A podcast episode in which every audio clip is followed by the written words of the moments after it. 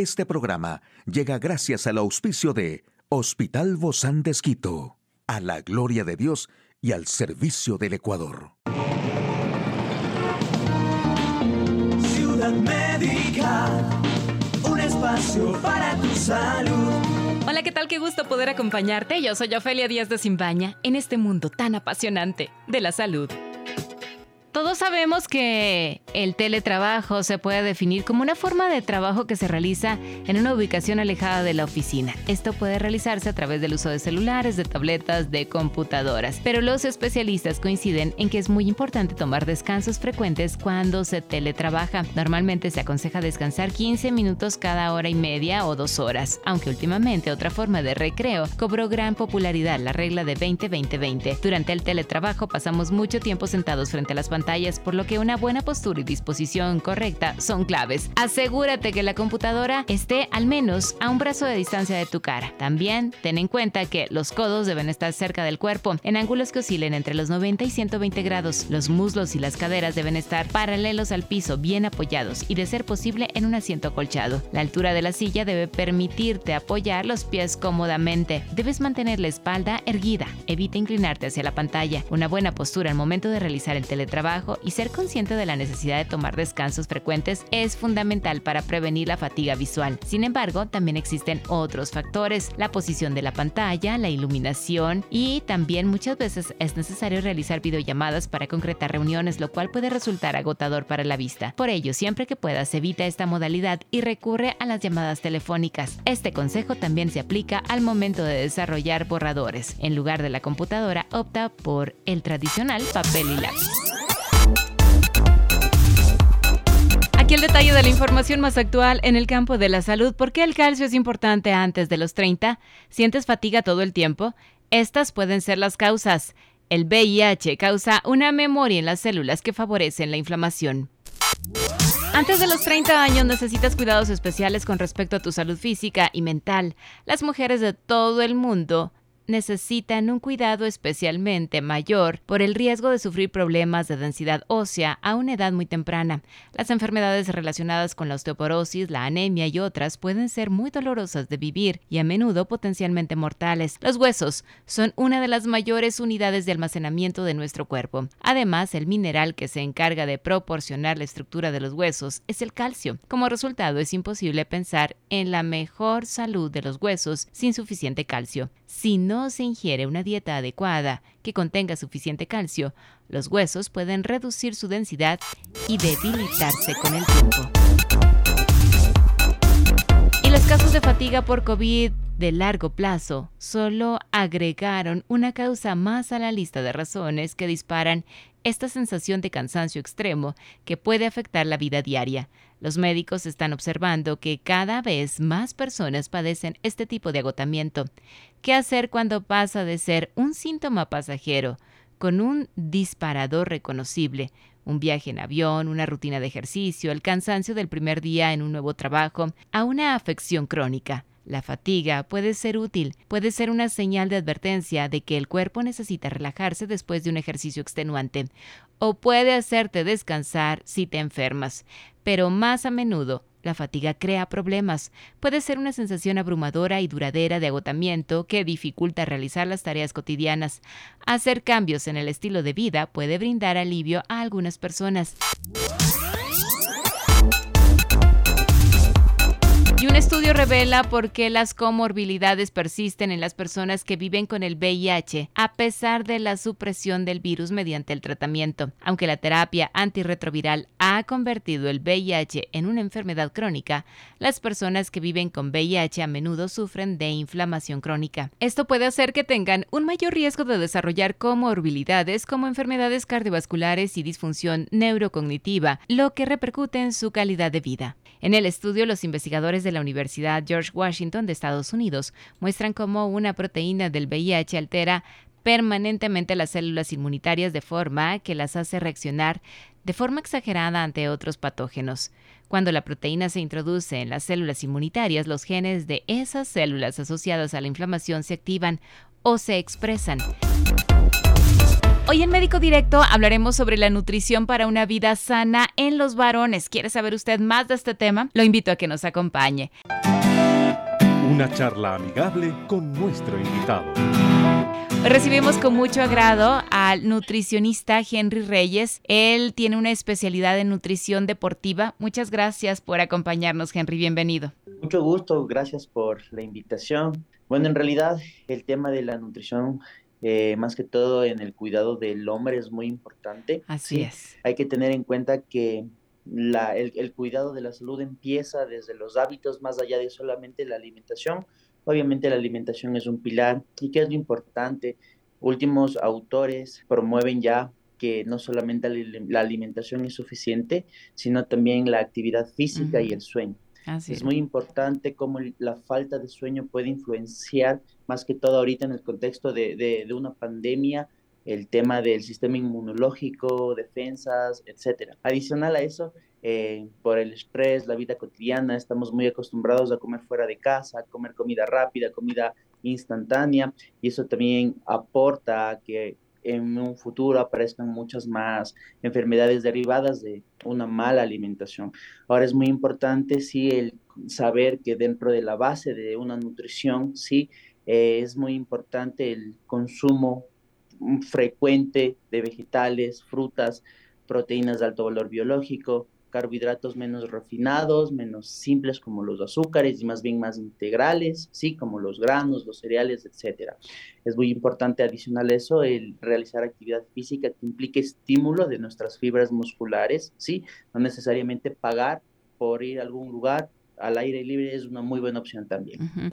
Ahora, hoy que estamos hablando específicamente de la nutrición para una vida sana, sobre todo en los varones, ¿es lo mismo la nutrición en mujeres y hombres o si hay alguna diferencia? Muy buena pregunta. En realidad eh, se tienen, por ejemplo, eh, pautas específicas más que todo si es que una persona, ya sea hombre o mujer, realiza algún tipo de actividad en específico. Caso contrario, las bases de una alimentación saludable son globales, uh -huh. sí, pero obviamente tu especialista en nutrición, al realizar tú algún tipo de actividad mucho más personalizada, sí hay diferencias, por ejemplo, por los ciclos menstruales de las mujeres, eh, por la intensidad y la fuerza también, son cosas que se toman en cuenta. ¿Cómo influye entonces esta alimentación en, en, esta vida saludable también del hombre, del varón? Bueno, en realidad eh, la alimentación está muy ligada incluso con nuestras emociones. Por lo general nosotros los hombres estamos acostumbrados a comer mm, volúmenes mayores por la cantidad incluso también de más masa muscular. Entonces, al tener periodos bastantes eh, extensivos en cuanto a ayunos, por ejemplo, el no alimentarte de forma correcta puede hacer, según algunos autores, que incluso nuestro temperamento se ve afectado, estamos más irritables eh, o si no tenemos comportamientos alimentarios un poco desordenados, llega el almuerzo, llega la cena y comemos volúmenes muy copiosos, muy abundantes y eso favorece al aumento de peso, obviamente. Wow. O sea que hay que darles bien de comer. ¿Se nota entonces en la figura del hombre si está bien o bien alimentado o mal alimentado entonces? Sí. ¿Qué, ¿qué indican, ¿qué indican las pancitas, no? Porque sabemos que a veces después de una determinada edad eh, la pancita empieza a crecer y, eso es algo muy notable. Bueno, tanto en hombres como mujeres, pero hoy específicamente hablamos de los varones. Lo que sucede es que mientras sigue avanzando eh, la edad, sí, con el ciclo de vida nosotros perdemos masa muscular. Y si a eso le aumentamos una vida de sedentarismo, falta de inactividad física, malos hábitos alimenticios, entonces por esos procesos fisiológicos, todo esto se, re, se re, refleja justamente en una composición corporal alterada, es decir, mayor índice de grasa, menor masa muscular y obviamente físicamente también eso se ve. Todo es, es una contribución a lo que hacemos diariamente, ¿no? Y se ve reflejado. Ahora, siempre nos ponemos a pensar que regularmente las mujeres somos las que estamos a dieta, en esta dieta que consideramos para bajar de peso, ¿no? A veces no nos ponemos a pensar en estar bien saludablemente, sino solo bajar de peso, pero todo es un complemento. A veces en los hombres también o bajan muy rápido o suben muy rápido. ¿A qué se debe esto? Bueno, vemos que hoy por hoy hay muchas variables que condicionan la alimentación de una persona, sea esto hombre o sea mujer, ¿sí? Las redes sociales es el principal factor. Entonces es ahorita muy común ver, por ejemplo, personas inventándose un montón de dietas o estilos de alimentación que no tienen tal vez sustento científico, pero la gente lo, lo toma ya como algo propio, lo toma como algo válido y incurrimos en tendencias alimentarias que no necesariamente son salud, sino más bien se busca un cuerpo ideal, un cuerpo perfecto, pero a expensas de privarte de muchos macro y micronutrientes, de tener incluso algunas eh, acciones que van en contra de, tu salud, como por ejemplo ayunos muy prolongados, entrenar sin comer carbohidratos, por ejemplo, eh, tener índices de grasa muy, muy, muy bajos, que incluso ya repercuten en tu, en tu sistema endocrino, hormonal. Entonces hay que tener en cuenta eso, por favor. Las redes sociales no son un buen indicador de salud. Por eso tenemos que ir con los especialistas como los nutricionistas, por ejemplo, que están en, en nuestro hospital Bozán de Esquito. Algunos alimentos también son útiles para desintoxicar el cuerpo a propósito de estas dietas detox. Tal cual. Como tal, el concepto detox se debería entender como una función tanto hepática como renal adecuada y saludable. Sí, no hay nada más detox que tener riñones e hígado sanos. Sí, ahora, ¿qué alimentos más bien eh, hacen que tal vez estas funciones sean, sean afectadas?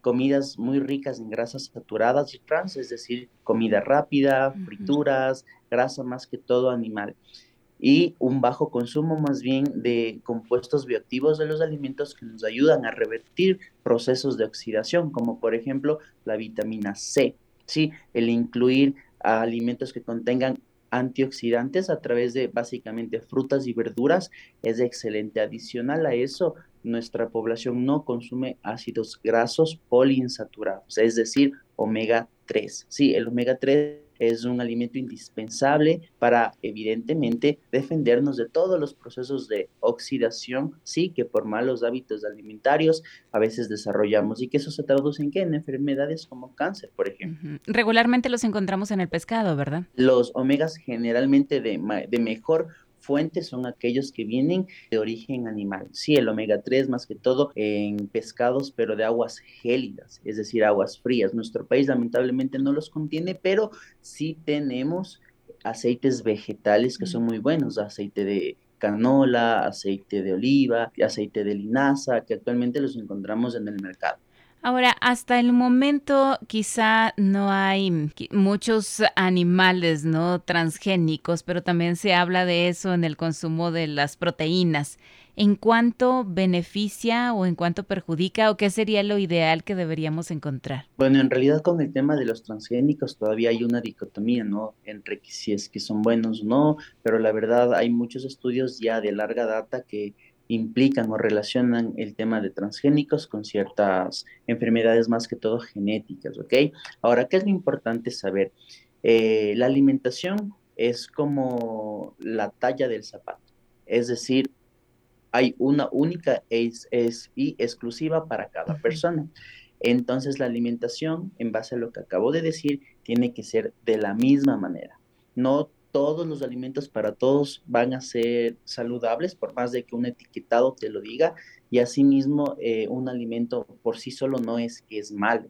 Lo que nosotros debemos procurar y es lo que promocionamos es una alimentación natural, regresar a nuestros orígenes, es decir, consumir todos los productos que nos da la tierra, que uno siembra, cosecha, etcétera, y más bien reducir aquellos alimentos que ya son procesados. Da mucha pena ver cómo a veces en cadenas de supermercados hay, hay, hay frutas peladas, o sea, te viene un, un, guineíto sin cáscara, te vienen mandarinas peladas, mucho mejor las cosas naturales en todo sentido. Muchísimas gracias, Henry Reyes, nutricionista especialista en nutrición deportiva del Hospital Bozán de Esquito. A usted, amigo y amiga, a seguirnos cuidando, por favor. Hasta la próxima. Salud. Puedes escuchar de nuevo este programa en hcjb.org. Este programa llegó a usted gracias al gentil auspicio de Hospital Bozán de Esquito, a la gloria de Dios y al servicio del Ecuador.